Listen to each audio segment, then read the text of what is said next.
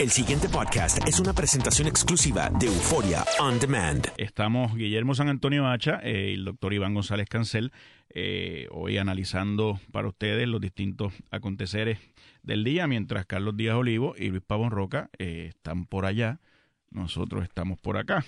Eh, bueno, doctor, hablamos que íbamos a tocar un poco el tema de la Autoridad de Energía Eléctrica. Yo creo que es un tema que está muy ligado a la situación de deterioro económico y fiscal de Puerto Rico, que se evidencia en una de sus corporaciones públicas, yo creo que con mayor claridad que en otras.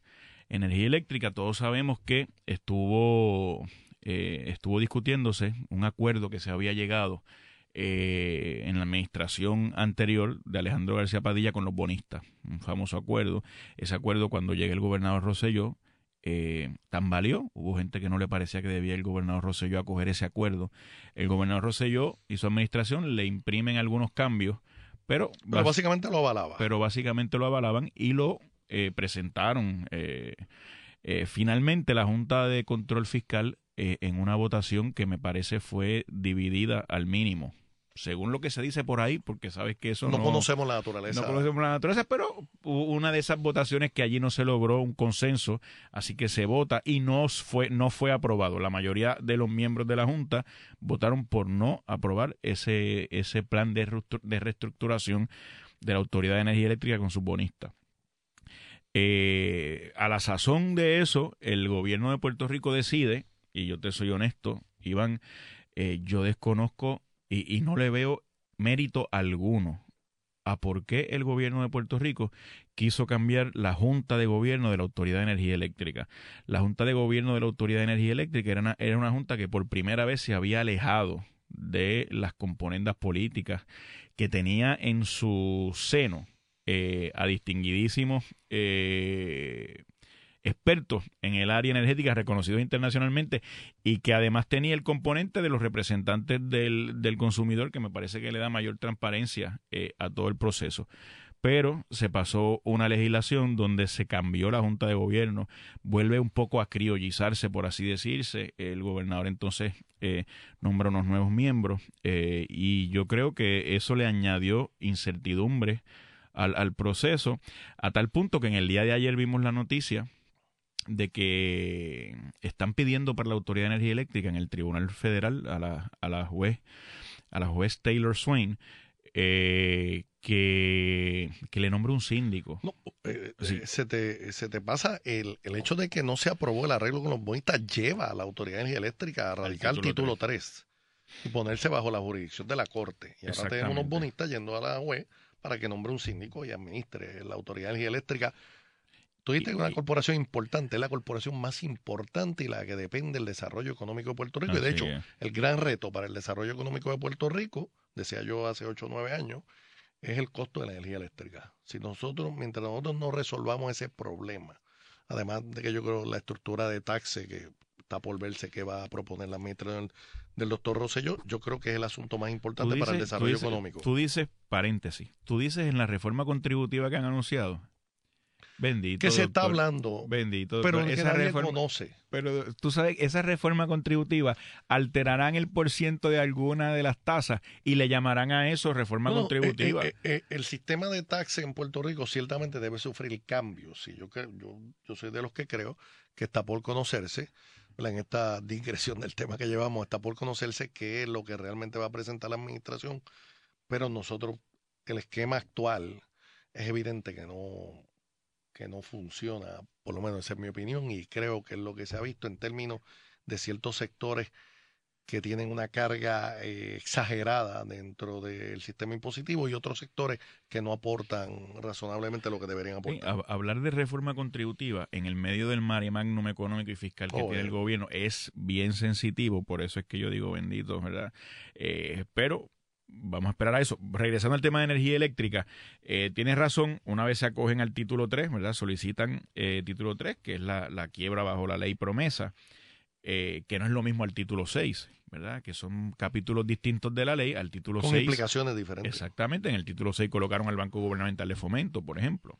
Entonces, en el título 3 está la Autoridad de Energía Eléctrica, pues estas corporaciones municipales le piden al tribunal que le nombre un síndico, estando ya energía eléctrica bajo el título 3, que le nombre un síndico, entre otros remedios que solicitan y plantean eh, el elemento que, a mí me dio, eh, ¿verdad? Eh, me dio gracia cuando lo leo y dicen, es que Paco ha nombrado una nueva junta que le da mucha suspicacia a todo este proceso de manejo y de dirección de la Autoridad de Energía Eléctrica y a su capacidad eh, de poder eh, subsistir ni siquiera un tiempo razonable para, para ver, eh, ¿verdad?, el, proceso completarse con normalidad.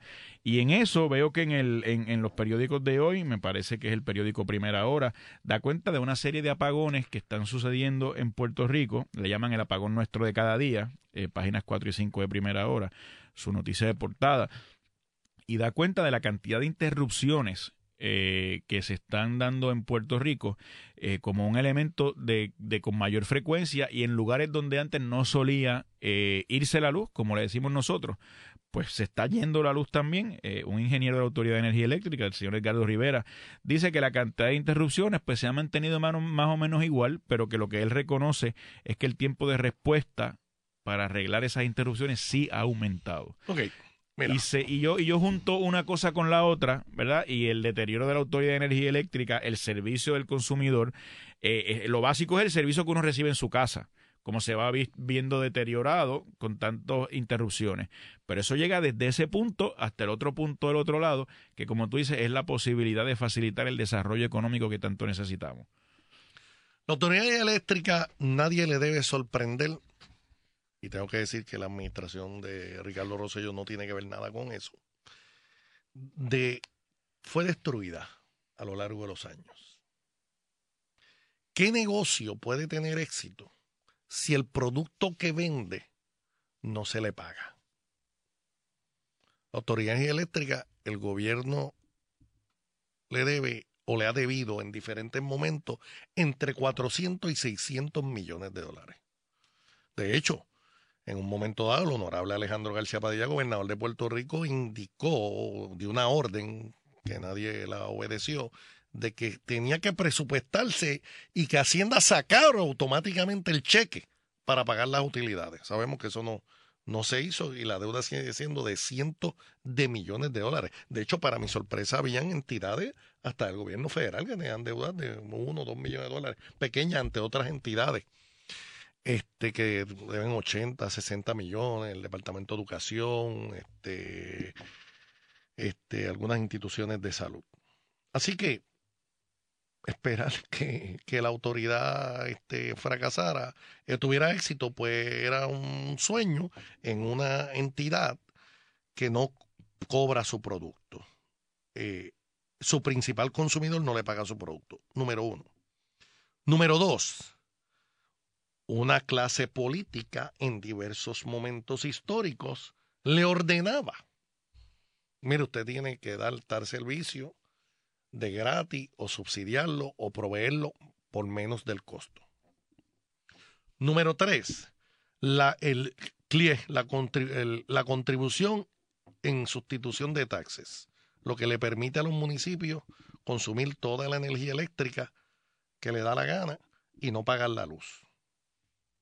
Eso sale, para que la gente sepa, eso tiene una razón de ser, mm, eh, tiene una explicación que le sirve muy bien a, muchos alcaldes y es que la autoridad eléctrica sale de la fusión de dos compañías de energía eléctrica que en los años 30, principios de los 40, daban la energía eléctrica, se fusionan en esta corporación pública, pero a cambio de eso, de continuar con el desarrollo de infraestructura, pues no iban a pagar contribuciones. Pero eso dejó de ser así. En realidad es una corporación pública. Pero aún así, para no pagar, no pagar la luz, pues se inventan la contribución en, sustitución de taxes. Y mucha gente se ha inventado, particularmente una de las proponentes bien vocal en eso es la alcaldesa de San Juan, que ha dicho, bueno, pues está bien, este, pónganos a pagar eh, la luz que yo, este, no se preocupe, que yo en taxi van a tener que pagar más. Bueno, porque, Cuando eso no necesariamente. Porque lo que pasa. Es correcto, porque después de todo, la Autoridad de Energía Eléctrica, al día de hoy, yo creo que eso va a cambiar, pero al día de hoy es de todos nosotros. Lo que pasa, Iván, es que la Autoridad de Energía Eléctrica no le paga a los municipios las contribuciones que tendría que pagarle por las diferentes instalaciones que puedan tener a través de los municipios y sobre todo por las servidumbres que pasan eh, de municipio en municipio y que son las encargadas ¿verdad? de llevar en esos cables que la gente cualquier instalación de energía eléctrica, cualquier persona, cualquier compañía de celular, cualquier compañía de cable, cualquier empresa tiene que pagar al municipio por soterrar cables, por mantener servidumbres, por llevarle a la ciudadanía sus servicios, excepto energía eléctrica. Lo que yo creo que el alcalde está diciendo es tú estás haciendo un issue con respecto a la luz que yo no te pago, pues entonces yo vamos a cambiar el, vamos a cambiar el, el, el, el el modelo. El modelo, yo te cobro por todas estas como le cobraría a cualquier otra empresa. Tú me vas a cobrar como a cualquier otra empresa, pues yo te cobro como a cualquier otra empresa. Y ahí es donde presumo que habrá municipios y habrá municipios. Entonces, eh. sí, pero entonces mira, se complica más. Cuarto, energía eléctrica tiene la red de fibra óptica más alguna gente ha dicho que es la más grande de Puerto Rico. No, de ahí no puede sacar dinero, se legisla para que no pueda competir este, con la empresa privada. Y así por el estilo, entonces, ¿cuál ha sido, qué, qué es el mensaje? Y yo creo que hacia dónde vamos dirigidos. Pues mira, no queda otra alternativa. La Autoridad de Energía Eléctrica, ah, se me olvidaba, estos, estas entidades están pidiendo a la juez que nombre un síndico. ¿Por qué? Porque les interesa, número uno, cobrar su deuda y a unas aseguradoras que sabiendo que estaban especulando, cobraron unas primas para asegurar unas emisiones de bono, ahora no quieren pagar y quieren que se paguen los bonistas para ellos no tener que pagar, pero el seguro lo cobraron. Entonces la juez, y yo confío que la juez no le dé paso a la petición de los síndicos, porque después de todo la autoridad eléctrica es un bien esencial y ciertamente tiene unos problemas de desarrollo de infraestructura. Sería incomprensible que tú decidas, no, nombre ese síndico, busquen los chavos de los bonistas, busquen los chavos de las aseguradoras de los bonistas, pero entonces el país en oscura. Eso sería inaudito, no es el comportamiento. Esta juez tiene, tiene una trayectoria eh, de ser sensata en la atención de estos asuntos. Eh, yo espero que eso no suceda. Ahora bien, ahora bien, no es lo mismo llamar al diablo que verlo venir. Aquí se ha impulsado, y yo creo que hay áreas de la autoridad que se pueden privatizar, pero la privatización absoluta de la Autoridad de Energía Eléctrica, ¿alguien puede imaginar una entidad privada que diga, bueno, pues mira, pues sabes qué, córtale la luz al Departamento de Hacienda porque yo no tengo el cheque, córtale la luz al centro médico porque yo no tengo el cheque. Por eso se habla, de la, por, por eso se habla de la distinción, doctor, del área de generación y, el área de distribución. Y yo creo que hay un consenso que podrá entrar la empresa privada en la generación pero la gente prefiere que la distribución. Sí, pero como sabemos, tú sabes, en estos micrófonos se ha parado gente que dice, no, eso hay que desmantelarlo, hay, que, privatizarlo, ah, etcétera, etcétera. Mucho hay, gente cuidado, que, hay gente que quiere o todo y hay gente que no quiere nada. mucho cuidado con eso. Lo otro es, y esto va ahora con el asunto del estatus que lo dejamos pendiente en este informe económico. Ahora mismo, y el Aguirre Gasport, un proyecto que está detenido la infraestructura y la producción, la manera de producir energía de la autoridad no se puso a tono con lo que es el siglo XXI. ¿Eh? La producción de energía a través de gas natural, en algunas jurisdicciones energía nuclear, este, producción este, con basura mixto. Por ejemplo, Corea del Sur. Corea del Sur básicamente 25% es gas natural, 25% nuclear, 25% la quema de basura. Este, y 25% petróleo, eh, perdón, este, fuentes renovables de energía. Eh, en Puerto Rico, pues sabemos, ¿verdad? En otro programa podemos discutir cómo no, no, cómo aquí todos los días aparece alguien que se opone a que cambiemos el modelo del petróleo.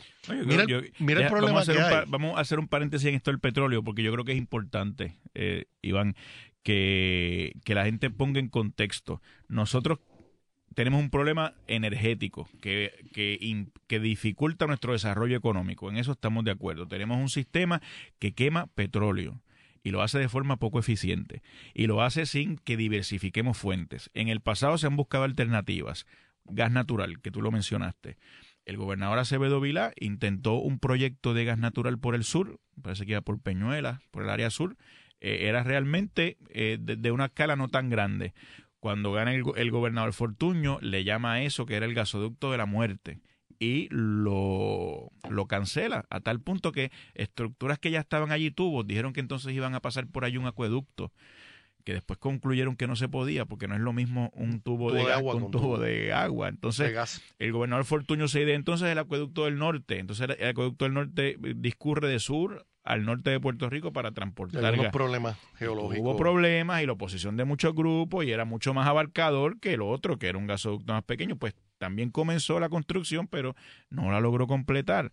Se quedó ambos productos de, proyectos de gas natural en el aire. Ha habido gente que ha tratado de bregar con la basura, que resuelve el problema de basura y o resuelve o ayuda al problema de vertedero y genera energía. Pues no lo hacen viable, se genera mucha protesta. Diez años. Hay consideraciones de salud y de las chimeneas, etcétera. Muchas de ellas falsas y demagógicas. Tenemos el asunto, doctor, del carbón. Hay una empresa que eh, produce... 8% de la energía eléctrica en Puerto Rico. Con carbón que es más barato, nos ayuda a bajar la factura de energía eléctrica. Pero sin embargo, los vecinos tienen una lucha tremenda, y yo no vivo por esa área, pero de algún modo me solidarizo con que nadie quiere tener un cementerio de ceniza cerca de su casa, sean tóxicas o no. Sí, pero no ha sido una discusión científica de la manera que debe darse. Ok, y lo que te quiero decir es que todos los intentos que se hacen para diversificar el, la producción, la generación de energía, ya sea gas natural, ya sea mediante eh, carbón, que puedan abaratar los costos y ayudar, nosotros los enterramos. Nosotros como país enterramos todos esos proyectos. Y, incide sobre esto que estás hablando. Entonces, ahora tenemos, ahora tenemos, entonces la coyuntura política, porque el problema del estatus trae dos cosas. Estados Unidos aprobó unos tratados de libre comercio donde nosotros no tuvimos participación porque no tenemos representación en el Congreso, no somos Estado. El, el, el, el, acceso preferencial al mercado estadounidense se acabó hace 20 años. Y número dos, si ahora tenemos la coyuntura, que por cierto Hawái lo está planteando y estados del este de los Estados Unidos donde hay una alta demanda energética, el, el segundo mayor productor de gas natural ahora mismo es Estados Unidos después de Rusia. Estados Unidos no tiene cómo transportar gas natural a sus jurisdicciones eh, que no sea por gasoductos. Si por barcos no lo puede llevar ni a Hawái ni al este de los Estados Unidos, porque la marina mercante de los Estados Unidos la marina mercante más ineficiente, más pequeña de un país desarrollado, no tiene en este momento barcos se llaman barcos campana para transporte gas natural, no tiene ninguno ordenado. El senador McCain no dijo ayer que quería eliminar la de hecho, el senador McCain, sí, lo comentamos este, ahorita. Es la tercera vez que radica un proyecto para eliminar la ley de cabotaje. Que de hecho me parece que le encontraron ayer un tumor. Un, tiene un glioblastoma multiforme, lo cual es un tumor sumamente agresivo, un tumor... ¿Un qué? Glioblastoma multiforme. Es un ah. tumor del sistema nervioso central. A él se lo encontraron en la parte frontal. Es un tumor sumamente agresivo. Es la misma enfermedad que mató a Kennedy, al senador Kennedy, este, al hijo del vicepresidente Biden y ahora a John McCain, lo cual es lamentable. Y de hecho, John McCain ya había dado señales de unos cambios mentales la última vez cuando entrevistó a Comey en la vista. Era evidente que tenía un problema con las junto a los otros senadores. Sí, era evidente que estaba algo estaba pasando. Eh, este, y entonces el problema del estatus y el problema de lo que hemos hecho del no del no. Yo, yo a veces en la sala de operaciones digo, aquí siempre tienen un no para todo. Yo digo, tal cosa, y tienen la contestación es no se puede, no se puede. En la sala de operaciones usted no dice, se puede. y más allá también. Sí, por eso, y más allá también. Lo que pasa es que la sala de operaciones, como es una dictadura, pues en realidad no... Usted con la sierra en la mano. Es un ambiente dictatorial, ¿entiendes? Por completo. Pues entonces, em, estamos donde estamos hoy.